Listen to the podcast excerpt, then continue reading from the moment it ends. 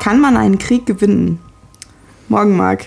Hast schon gefrühstückt? Lass direkt mit den schweren Sachen loslegen. Ja, nee, kein Frühstück, äh, nur ein bisschen Kaffee und äh, genau.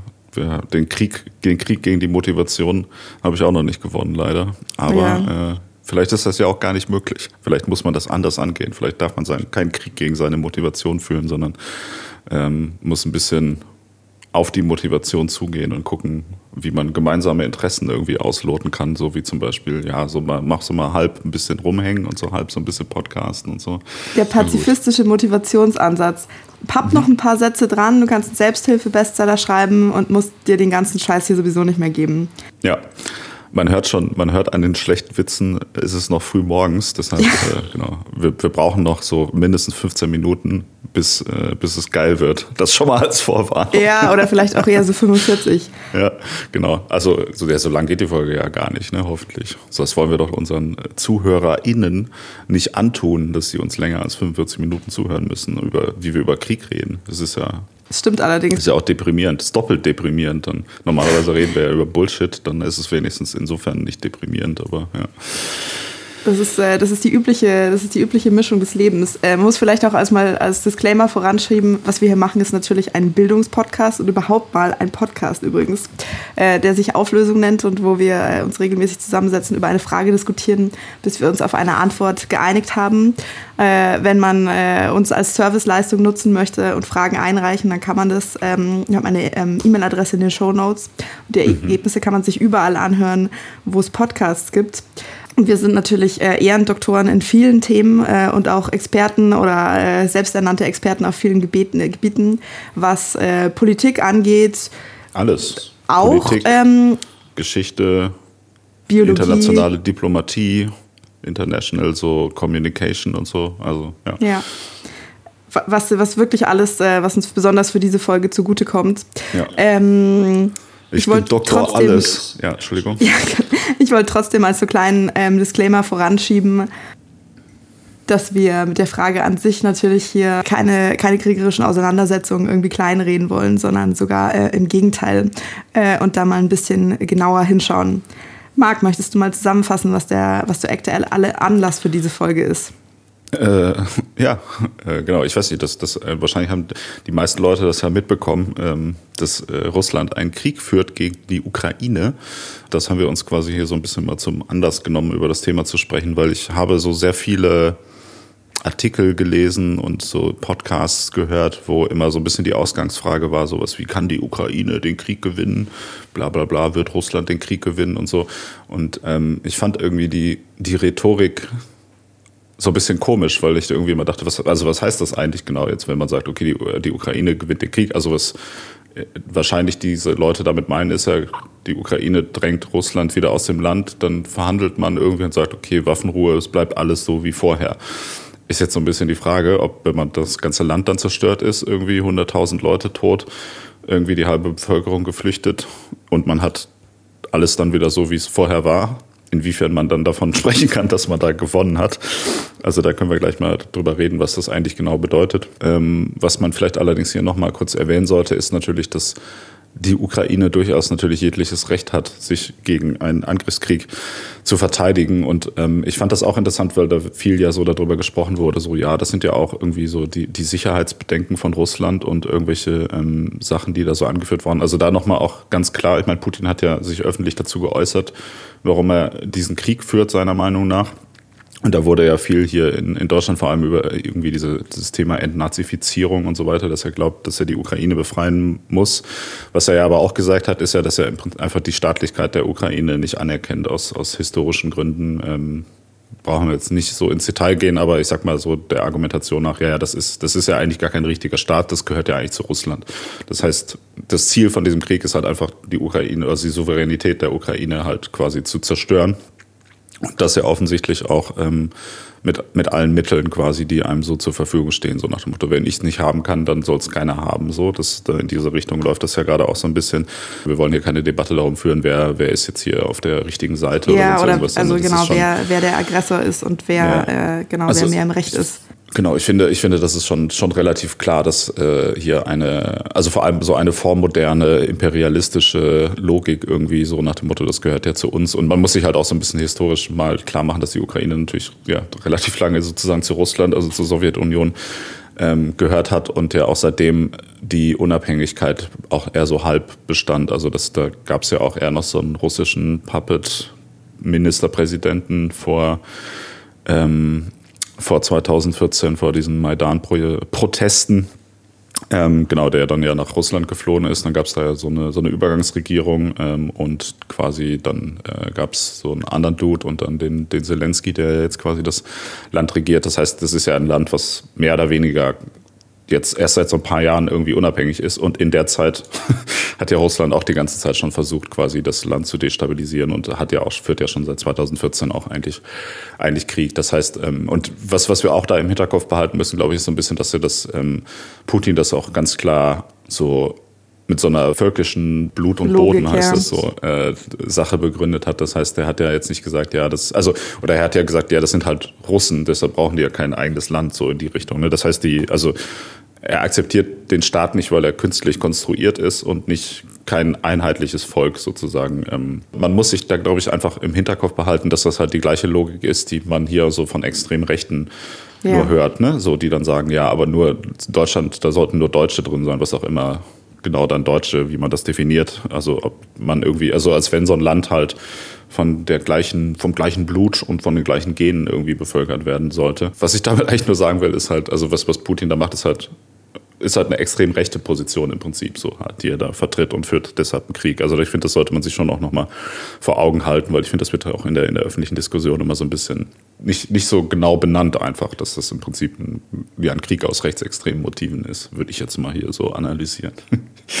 okay. Hört, klar. hört. Vielleicht können wir direkt mal bei dieser äh, äh Blut- und Ehre-Thematik äh, oder irgendwie dieser, dieser Verstichwortung bleiben, weil also das ist mir auch so ganz stark aufgefallen, du hast ja vorher gesagt, wir können da vielleicht mal über die Berichterstattung sprechen. Ähm, ich habe halt das Gefühl, also sowohl es klafft irgendwie gerade sehr stark auseinander, aber es, äh, es dreht sich auch irgendwie von beiden Seiten irgendwie halt sehr stark um, äh, um irgendwie so ein Epos, was also was mich jetzt natürlich als, als glückliches, äh, glücklichen Millennial und irgendwie äh, Kind der, Kind der späten 90er, das äh, aktiv keinen äh, keinen Krieg so bewusst äh, miterlebt hat, sich irgendwie überrascht hat, wie sehr in diese Rhetorik sofort wieder zurückgefallen mhm. ähm, wurde. Ähm, ich habe hier so ein bisschen äh, halt so ähm, mir die Berichterstattung eben aus der Ukraine angeschaut und wie so das Wording irgendwie ist. Also, äh, und mir sind da von Anfang an irgendwie halt gleich ein paar so Sachen aufgefallen. Zum Beispiel äh, sehr kurz, paar Tage nach dieser, äh, nach dieser Kriegserklärung war ich auf so einer ähm, Friedenskundgebung und da hat irgendwie so eine ukrainische Repräsentantin in so einer Rede gesagt, dass äh, westliche Medien ähm, in diesem Konflikt oder in diesem Krieg auf jeden Fall helfen können, indem sie von den, äh, von den Kriegserfolgen der Ukraine sprechen und mhm. denen irgendwie den Ruhm zukommen lassen, der ihnen zusteht. Ähm, oder mir ist irgendwie auch sehr stark aufgefallen, du hast doch, also ich glaube, alle Leute haben diese, äh, diesen Vorfall mitbekommen, eben mit diesem, äh, mit diesem Angriff auf die Schlangeninsel, ähm, wo äh, diese, diese Grenzsoldaten in diesem letzten Funkspruch, bevor die quasi ähm, eingenommen und umgebracht wurden, eben gesagt haben, so russisches Kriegsschiff, fick dich. Der Ausspruch wurde danach in der Ukraine auf eine Postkarte gedruckt, äh, auf eine Briefmarke gedruckt. Äh, und Leute lassen sich das jetzt tätowieren. Und äh, erst vor ein paar Tagen äh, ging auch irgendwie so eine Meldung um die Welt, wo so ein ukrainischer ähm, Millionär oder vielleicht sogar Milliardär, Millionär glaube ich, über seine äh, Überwachungskameras sehen konnte, wie seine Villa in der Ukraine eingenommen wurde und eben sein, sein verbliebenes Personal da äh, gefangen genommen und äh, im Wald ausgesetzt wurde. Und hat er sich mit dem äh, ukrainischen Militär äh, in Verbindung gesetzt und gemeint, äh, bitte, hier sind, die, hier sind die Satellitenkoordinaten, bitte zerstört mein Haus, mhm. ähm, weil ich das, mir das nicht anschauen möchte. Und das haben die dann gemacht und mhm. dann hat, haben halt also internationale Medien, Reuters und so weiter, haben dann berichtet, das ukrainische Militär habe die Russen ausgeschaltet. Und ich mir dachte, okay, irgendwie diese Wortwahl und die Art und Weise, wie das so sehr distanziert geframed wurde, das finde ich sowohl sehr aufschlussreich und als auch irgendwie gefährlich. Total, ja. Ja, das, das, das finde ich auch interessant, wie viele Formulierungen man da auch hat. Also ich habe das Gefühl, dass da häufig über auch über diesen Kriegsfortschritt so ein bisschen so wie über so, so ein Sportereignis häufig ja. so ne, diskutiert wird, so nach dem Motto, ja, jetzt äh, da läuft's ganz gut in der Stadt für die Ukraine und hier läuft's ganz gut für Russland und bla bla bla. Mhm. Oder auch dann so, so martialisch. Ich hatte irgendwie auch eine Analyse von so einer Politologin, ich weiß leider nicht mehr, wer das war. Ähm, da, da war die Rede davon, dass man dass das der Ausweg aus dem Krieg wäre, es den Blutzoll für die, äh, für die Russen so hoch wie möglich zu machen, damit die quasi ähm, an den Verhandlungstisch gezogen werden, wo ich auch denke, so, ja, okay, eine nette, eine nette Formulierung. Das, ja, das Wort Blutzoll ist auf jeden Fall, gehört irgendwie nicht so richtig irgendwo hin in irgendeine Diskussion, finde ich. Ja, also es war auch, ich habe mir mal, ähm, also weil das natürlich immer mein Ansatz ist, ich habe mir mal den, äh, die Definition des Wortes gewinnen ähm, angeschaut und äh, da steht im Duden äh, als erstes natürlich ein, ein Kampf oder einen Wettstreit zu seinen Gunsten entscheiden und die andere Bedeutung ist aber in einem in einem Kampf oder Wettstreit, also im Sinne von einem Spiel klar oder nach Punkten gewinnen. Wo ich mhm. mir dachte, okay, und ich habe das Gefühl, dass das schon gerade hier aktuell synonym benutzt werden, diese beiden Bedeutungen. Also gerade das mit dem nach Punkten gewinnen. Ich merke so, hey Leute, ihr wisst aber schon, die Punkte sind halt Menschen, ne? Was mich da mal konkret tatsächlich interessieren würde, und das wird, finde ich, in vielen Szenarien, die da immer gerade so durchdekliniert werden, wird es ja gar nicht konkret gesagt, was ist eigentlich das Ziel von irgendeiner Sache. Ne? Also ich mhm. habe so das Gefühl, in der sogenannten westlichen Welt ist jetzt der Konsens erreicht worden, dass man jetzt einfach die Ukraine so viel mit Waffen unterstützt oder sonst was auch immer irgendwie so weit unterstützt, dass Russland sozusagen seine Kriegsziele einfach nicht umsetzen kann. Hm. Und dann sagt man ja, dann, dann müsste man Russland an den Verhandlungstisch damit zwingen, also dass sie sozusagen so verzweifelt sind, dass sie dann verhandeln. So. Und dann gibt es irgendwie so eine Art von Frieden oder so? Also das ist irgendwie so ein bisschen, wo ich denke, so in, in welcher Welt genau wird das hm. denn passieren, dass das so abläuft? Also was halt, was halt schon ungünstig ist, ähm, das wird ja auf jeden Fall, selbst wenn die jetzt sagen würden, okay, boah, sorry Leute, war eine ganz blöde Idee, ähm, wir machen das jetzt wieder rückgängig, das wird ja auf jeden Fall äh, Folgen weiterhin nach sich ziehen.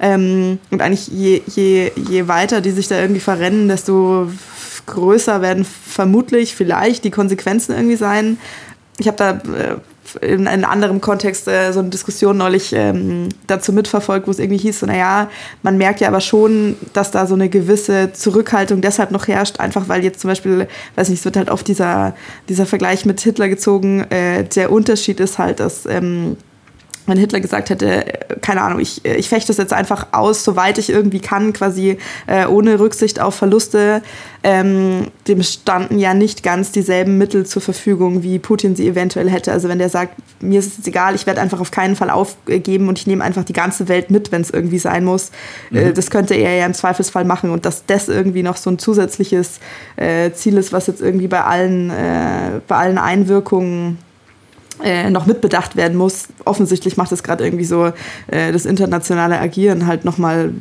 wesentlich komplizierter so. Aber ich habe ich hab auch das Gefühl, dass aber genau diese, diese Eskalationsproblematik gerade auch nicht genug ähm, mitgedacht wird, weil ich höre jetzt auch zum Beispiel ganz häufig Interviews so immer, wo so Militärexperten dann sagen so, ja, ich habe also die Wahrscheinlichkeit, dass jetzt Russland irgendwie Atomwaffen einsetzt, würden äh, schätze ich für sehr gering ein, so ne, also eine weitere Eskalation kann zwar passieren, aber ich glaube, das ist sehr unwahrscheinlich und irgendwie auch aus Zelensky und Co. Also die Ukrainer sagen ja auch immer die ganze Zeit so, ja, nee, das ist ja nur ein Bluff irgendwie, damit die westliche Welt äh, nichts tut gegen gegen den Krieg jetzt, ähm, wo ich auch mal denke so, ja, hm, also ist ja eine interessante Einstellung Einschätzung, aber ähm, wie sicher kann man sich denn bei solchen Themen sein? Ne? Weil die, die ganzen Experten waren sich ja auch sicher, dass es auf, gar keinen Fall einen Angriff auf die Ukraine gibt von, von Russland mhm. aus. Ne? Dann ist immer die Frage, wie sehr man sich jetzt darauf verlassen kann, dass das schon ja eh nicht passiert. So, ne? Also das ist, ist so ein bisschen, bisschen die Problematik auch, die ich da an der Sache sehe, weil also ich, also ich halte das, ich halte das durchaus für sehr, sehr, eine sehr gefährliche Situation und ja. ich finde auch nicht, dass man Also ich meine, diese Einschätzung, so das wird ja sicher sollte. nicht passieren. Wann kannst du die denn, also also wann kannst du die denn außer, außer was weiß ich, bei, bei, bei Statistik, wenn es darum geht, wie, wie oft wird dieser Würfel auf diese Seite fallen oder so, wann kannst du die denn treffen? Ähm, bei Menschen, weil sie irrational sind oder weil sie, weil sie oft irrational handeln, kannst du das einfach nicht zu 100% ausschließen, genauso wie du das halt bei Naturkatastrophen nicht zu 100% ausschließen kannst. Ja, ja, ja, genau. Das, das ist, äh, ich glaube, dieser, dieser Vergleich mit einer Naturkatastrophe ist da auch eigentlich, eigentlich ganz passend, weil ich meine, im Endeffekt was man mit dem Krieg machen sollte, ist halt verhindern und wenn es dann doch passiert, halt möglichst so containen und einfach wieder beenden. Ja. Ich weiß, das klingt jetzt erstmal wie ein sehr dummer Vorschlag, aber mhm. ähm, ich habe nicht das Gefühl, dass das gerade eben die, die Strategie dahinter ist, sondern da ist es ja tatsächlich, also man, man, man geht ja gerade schon so, man sagt ja, okay, lass mal so weit eskalieren, wie wir glauben, dass es noch, noch äh, okay ist, ne, dass es noch irgendwie mhm. nachvollziehbar ist. Und ich glaube nicht, dass man damit was arbeitet, was man wirklich kontrollieren kann. Weißt ja. du? Also so die Leute tun so, als wenn man das könnte, aber es ist, kann man halt eigentlich nicht. Also man gibt, man gibt, glaube ich, die, die ähm, die Kontrolle über so eine Situation halt ab, sobald sie startet eigentlich so. Und dann ist halt nur noch, okay, wir, wir gucken mal, was wir so machen und dann gucken wir mal, was das für Auswirkungen hat. Aber es ist ja nicht so, als wenn da irgendwie ein Akteur die Übersicht hätte über, über diese Situation und sagen können, okay, wenn wir jetzt das und das machen, dann passiert das und das oder so, ne? Sondern das ist ja nur so, hey, wir versuchen mal das, wir versuchen mal das und haben so eine vage Idee, was dann als nächstes passiert, aber ähm, keine Ahnung, schwierig. würde an der Stelle gerne noch einen ähm, historischen Vergleich ziehen. Ich habe nämlich den äh, Vergleich mit der Naturkatastrophe äh, nicht aus der Luft gegriffen. Äh, ich habe mal da so ein bisschen recherchiert und bin auf ähm, Jeanette Pickering Ranking ähm, gestoßen. Das war eine äh, mhm. amerikanische äh, Politikerin und die erste Frau, die in den Kongress der Vereinigten Staaten und ins US-Repräsentantenhaus gewählt wurde.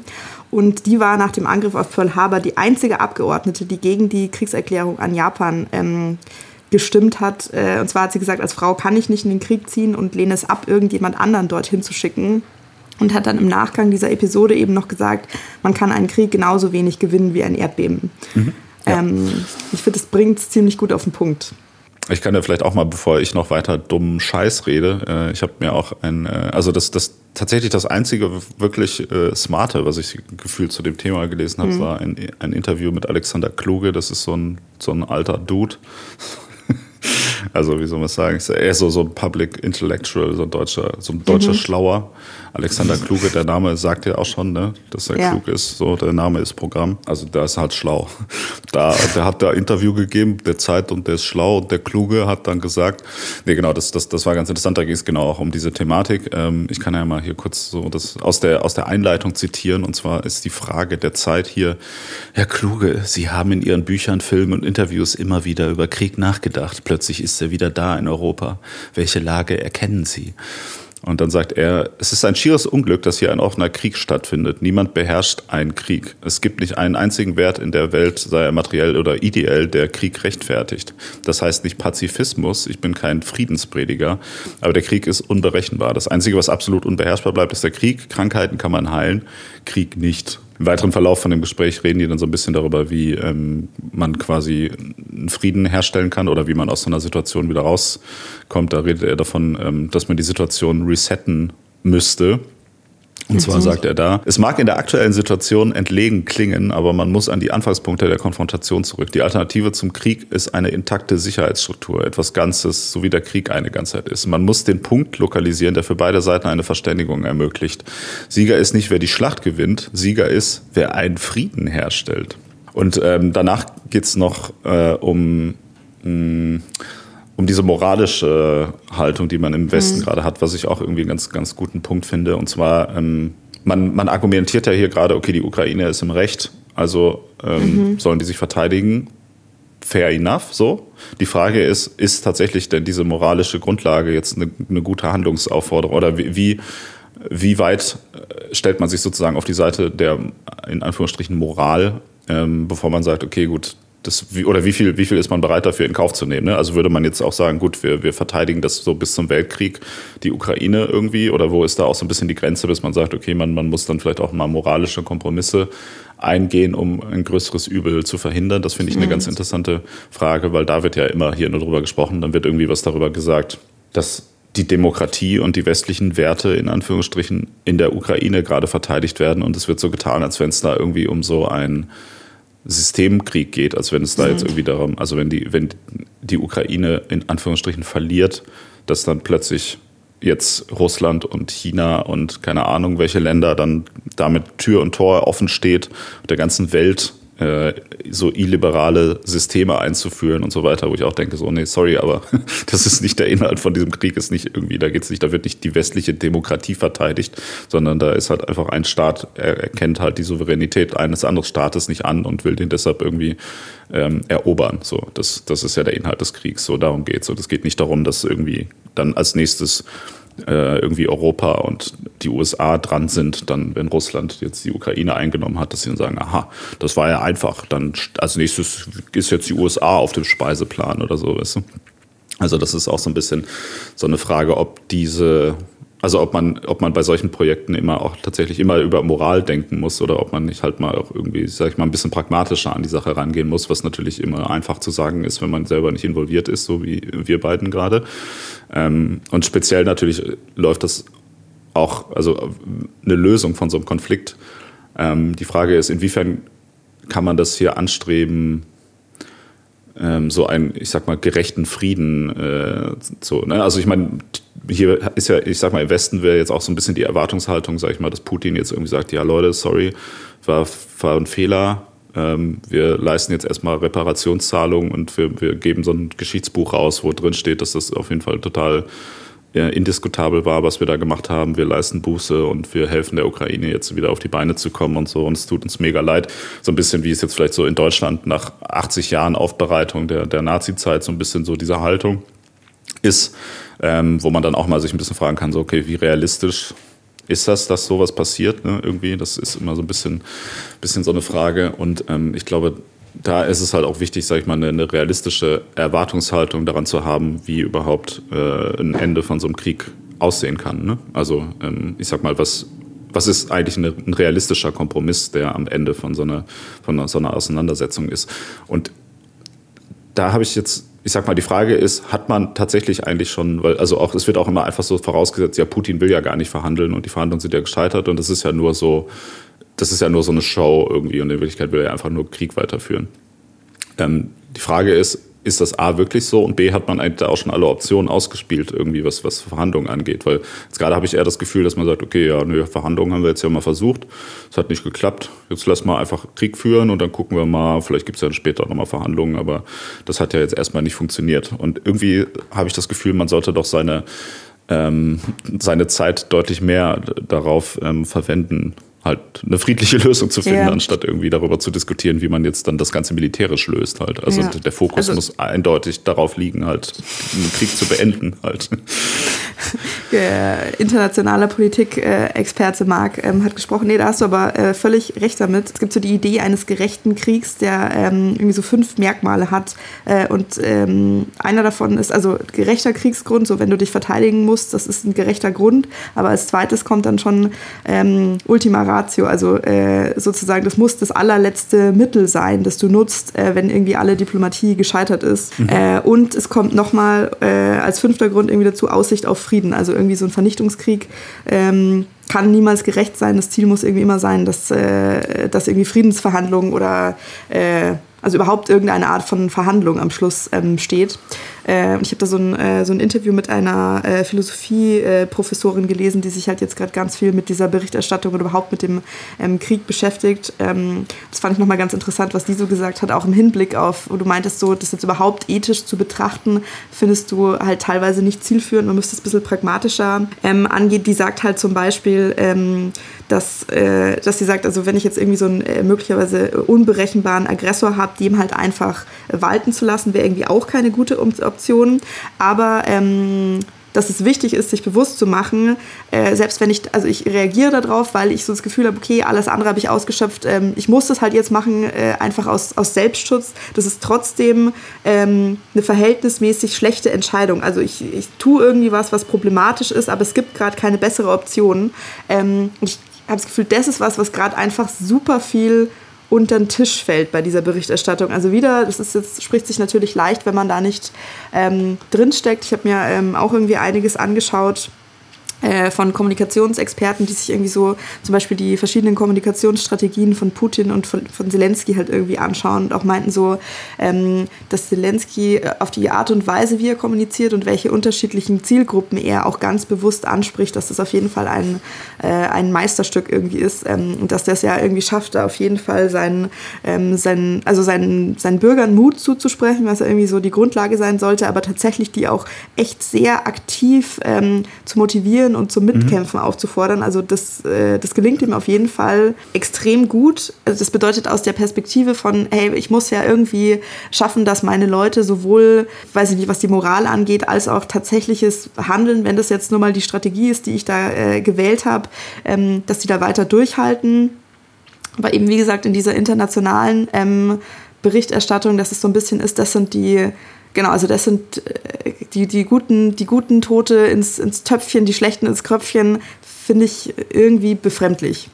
Total, ja, ja. Also das, das ist, ist auch so ein bisschen, äh, da, da sprichst du auch noch zwei gute Punkte an. Zum einen die, ähm, ich sag mal, diese Hero Heroisierung, die da jetzt mhm. wieder gerade stattfindet. Und auch da, ich, also ich will das gar nicht kleinreden, natürlich ist es ähm, aus Sicht der, der Ukrainer natürlich eine Katastrophe und mhm. irgendwie ist es natürlich auch bewundernswert, dass man da also das ist nicht nur aus Sicht der Ukraine eine Katastrophe, es ja. ist schon international auch eine Katastrophe, Marc. Ja, ja, ja, aber speziell natürlich sind ja die Ukrainer diejenigen, die darunter leiden. Mhm. Ähm, und natürlich ist es auch irgendwo bewundernswert, dass man dann den Mut findet, sich dagegen zu verteidigen. Mhm. Aber ähm, ich sag mal, diese Heroisierung ist ja auch mhm. äh, so eine Rhetorik, die ich sag mal, jetzt hier wird so verschwörungstheoretisch, die den, den Mächtigen nur hilft, weil ich meine, diese Leute sterben halt für nichts, ne? Also mhm. das ist halt einfach nur eine Verschwendung von, von Leben so. Und es gibt ja da. Ähm, halt aber auf beiden Seiten. Genau, ja, ja. Und genau, das ist auch der Punkt, was dass dann so gesagt wird, geil, hier, wir haben jetzt irgendwie diesen russischen Panzer weggebombt oder sowas mhm. und äh, irgendwie sich Zivilisten dann darüber freuen und dass dann auch teilweise hier im Westen Leute sagen, ja geil, schon wieder so ein russischer Panzer ausgebrannt und so. Wo man auch mal denkt, gut, da saß halt auch irgendwie ein wahrscheinlich 20-jähriger Typ drin, der irgendwie mhm. dann bei lebendigem Leib verbrannt ist und der vielleicht auch irgendwie da, keine Ahnung, mehr oder weniger, also die ja auch da nicht unbedingt dran teilnehmen wollen. Also mhm. Also natürlich gibt es mit Sicherheit auch Leute, die mhm. richtig Bock drauf haben, die vielleicht aber auch ideologisch dann ziemlich verbrannt verblendet sind und so. Mhm. Also das, das ist auch, finde ich, ein wichtiger Punkt, ja, den, den man da nicht vergessen sollte. Dass auch auf der russischen Seite natürlich Leute sterben und dass natürlich mhm. auch die russische Zivilbevölkerung nicht in der Art jetzt direkt durch Bomben quasi davon mhm. betroffen ist, aber durch Wirtschaftssanktionen. Und da kann man, glaube ich, ja das Ausmaß der ganzen Sache auch noch nicht ähm, machen. Und ich meine, das interessiert natürlich dann Putin und Co. nicht. Mhm. Aber also die also leiden tut ja die, also das, ich finde, da gibt es halt nichts zu heroisieren, weil das ist halt einfach ein sinnloses, sinnloses Sterben äh, so für, für die Machtinteressen von, ja, von Einzelnen, von Einzelpersonen mhm. sozusagen. Ne? Also das, das, da, da ist ja nichts Glorreiches dran irgendwie und das finde ich, sollte man auch dann klar, klar so benennen. Und ich finde diese, ähm, also was, was Zelensky macht, dieses ähm, Zivilisten aufzufordern, sozusagen sich zu verteidigen, mhm. ähm, finde ich auch extrem problematisch, muss ich sagen, weil das dadurch, dass du Zivilisten aufforderst, an dem Krieg teilzunehmen, hast du ja hinterher einfach auch faktisch keine Zivilisten mehr in dem Sinne, weil die ja dann auch Teilnehmer des Krieges sind, so, ne? Mhm.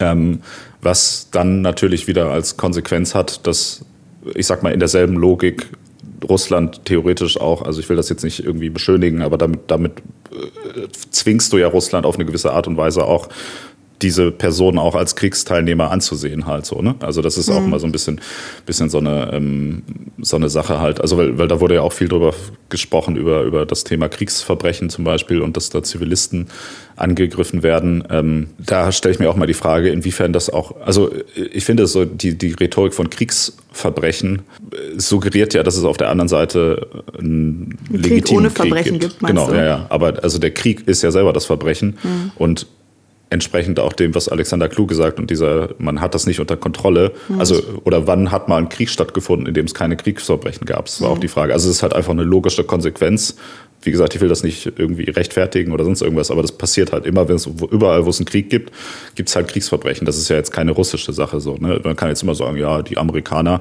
haben das auch ja irgendwie in Vietnam oder auch im Irak oder so en masse betrieben, solche Dinge halt. Und ich meine, keine Ahnung, wenn die Europäer äh, oder keine Ahnung, die deutsche, die Bundeswehr mal in irgendeinen größeren Krieg äh, verwickelt werden würde, würde ich jetzt mal stark davon ausgehen, dass auch da sowas passieren wird, ja. weil es halt einfach der, der Logik des Kriegs folgt. Da sind wir wieder bei dieser Ethikfrage, die du vorher äh, angesprochen hast. Ich finde, die man da eben da nicht außer Acht lassen kann.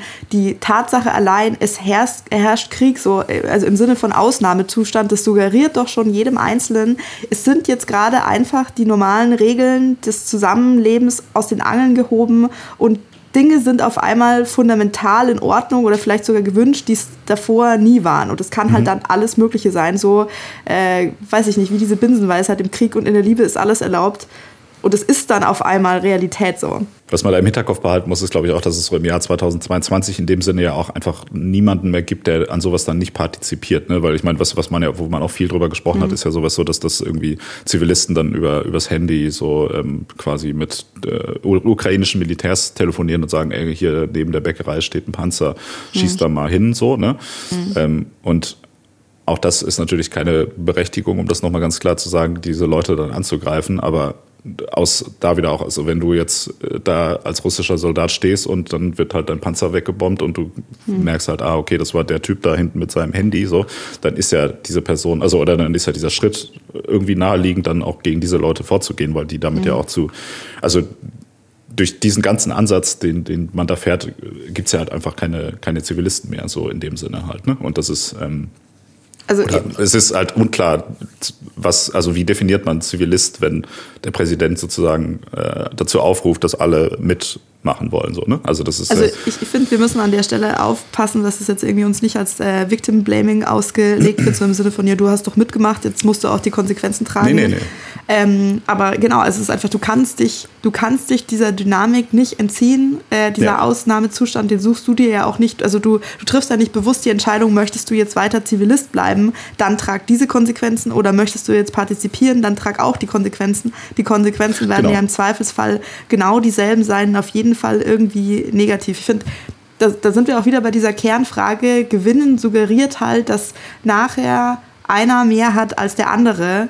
Ähm, und also weiß ich nicht, vielleicht kann das irgendwie auf einer finanziellen Ebene, ist es rein theoretisch in Kriegen möglich. Ähm, aber auch das würde ich, würde ich irgendwie relativ stark bezweifeln auf, auf eine lange Sicht oder es kommt irgendwie, also das ist wahrscheinlich der Ausnahmefall, aber ansonsten so was, äh, was, was, äh, was Menschenleben angeht, was Zerstörung angeht, was auch einfach äh, die, die Grundlage für, für nationale und internationale Verhandlungen über Jahrzehnte, also für Jahrzehnte in die Zukunft angeht, haben einfach nachher alle verloren so.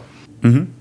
Ja, nee, äh, genau. Und das ist gut, äh, dass du das auch nochmal sagst. Genau, mir geht es jetzt auch nicht darum, das äh, zu sagen, dass jetzt eine Einzelperson, die mhm. sich am Kriegsgeschehen beteiligt, dass die dann sozusagen selber schuld ist, wenn sie dann mhm. auch irgendwie Opfer wird, sondern genau das, was du sagst. Also das ist halt, das folgt halt einer gewissen Eskalationslogik, mhm. so ein Krieg. Und dann kann sich natürlich auch eine Einzelperson da nicht mehr raushalten, was natürlich auch völlig verständlich ist. Und dadurch wird sie natürlich dann wieder in der Logik auch zum, zum Ziel halt von dieser ganzen Sache. Und das ist, das illustriert ja ganz gut auch einfach diesen Punkt, dass man sagt, man kann das Geschehene halt dann einfach nicht mehr kontrollieren und das mhm. wird dann halt immer, es wird halt immer weiter ja, eskalieren halt. Man, man muss es, glaube ich, einfach mal ganz klar so benennen, was es ist. Nämlich, das ist halt, also dieser Krieg ist halt an, an sich einfach eine Katastrophe und muss halt verhindert werden. Und man muss jetzt nicht sagen, okay, lass mal gucken, wie wir jetzt dann doch wieder da mitspielen. Und dadurch, dass man halt dann sagt, ja, diese Kriegsverbrechen, das, das, da ist jetzt aber eine Grenze überschritten, hat man ja schon, also ne, ich sag mal, vor zwei Monaten war die Rhetorik noch, okay, jetzt äh, da diese, dieser Invasion in die Ukraine, da ist jetzt aber auch eine Grenze überschritten. Mhm. Und das wird ja immer noch im Großen und Ganzen ja. so wahrgenommen. Aber dadurch, dass man jetzt wieder sagt, ah ja, aber hier haben die aber auch noch Zivilisten, das, das geht natürlich nicht. Ja, die Grenze verschiebt sich die ganze Zeit. Das, das darf gar nicht sein.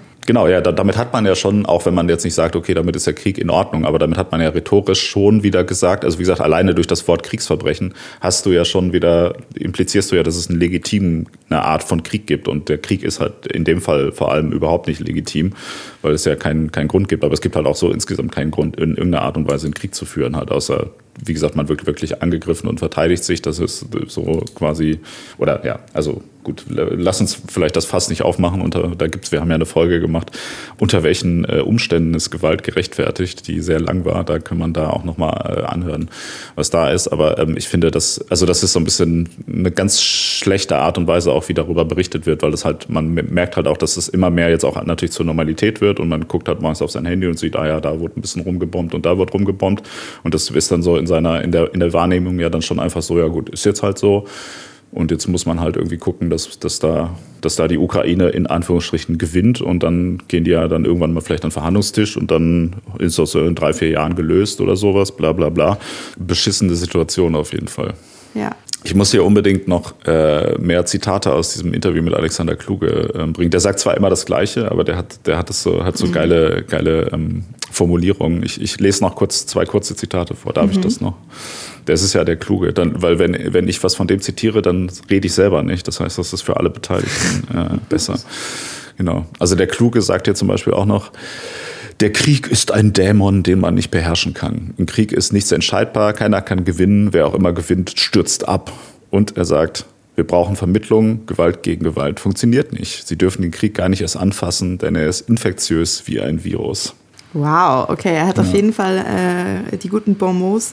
Äh, da ja. möchte ich dann auch noch eins mit rein, äh, reindroppen. Äh, und zwar Eleanor Roosevelt hat gesagt, niemand hat den letzten Krieg gewonnen und niemand wird den nächsten Krieg gewinnen. Ja. Okay, was äh, schließen wir also daraus? Ähm, wir haben gelernt, man kann aus dem Krieg profitieren, man kann sich auch in einem Krieg verteidigen, man kann einen Krieg auf jeden Fall beenden, aber gewinnen kann man einen Krieg nicht.